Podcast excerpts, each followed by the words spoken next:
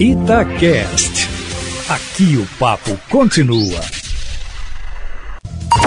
Em cima do papo, com Edilene Lopes. Edilene, bastidores da política em Belo Horizonte, em Minas e no Brasil. Boa tarde, Eustáquio Ramos. Boa, Boa tarde, tarde aos uma ouvintes do Plantão da Cidade. Estamos chegando com informações quentinhas aqui na coluna em cima do fato.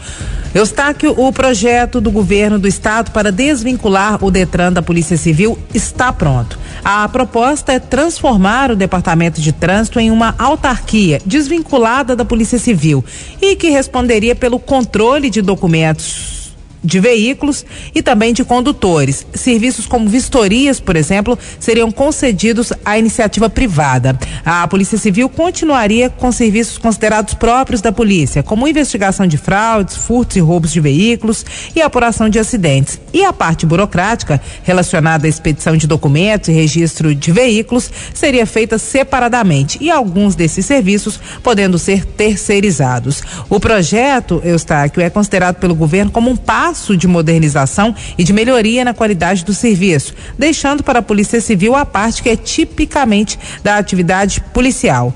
Considerado um dos projetos prioritários do governador no que diz respeito à Polícia Civil, o assunto teria motivado até a troca do chefe da corporação em janeiro deste ano. Saiu o delegado Wagner Pinto e entrou Joaquim Francisco Neto. À época, nós adiantamos as informações sobre a troca e também os bastidores. O motivo seria a demora do ex-chefe da polícia em atender ao pedido do governador de acelerar o processo de autonomia do Detran. Aliás, o assunto é um angu de caroço e enfrenta muita resistência interna.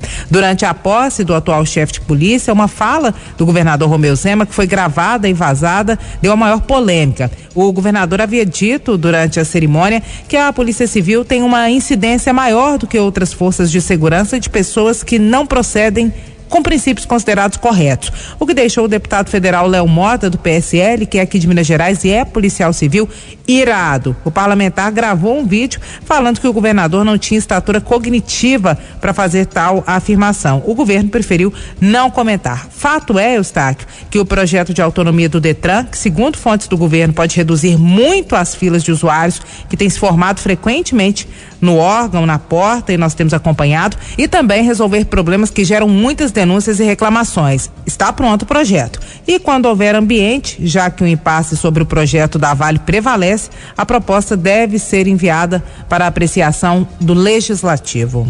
Ô, Edilene, conta pra gente aqui, CPI, bastidores da CPI da BH Trans na Câmara Municipal. Como é, como assim? O prefeito Alexandre Calil vai aceitar acabar com a BH Trans? Pois é, Eustáquio. Hoje o vereador Gabriel Azevedo falou sobre o fechamento da BH Trans, que viraria um outro órgão, uma superintendência, e questionado sobre se o prefeito estaria de acordo, ele respondeu ao Júnior Moreira que sim.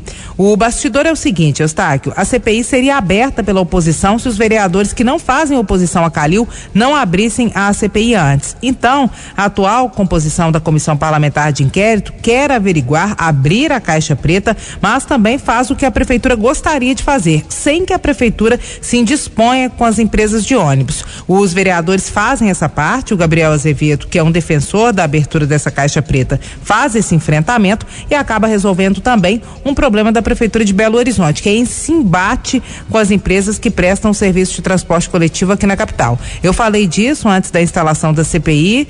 Sobre o fim da BH Trans, nós também já falamos há alguns meses. Está aí. O momento chegou, meu amigo. É polêmica atrás de polêmica.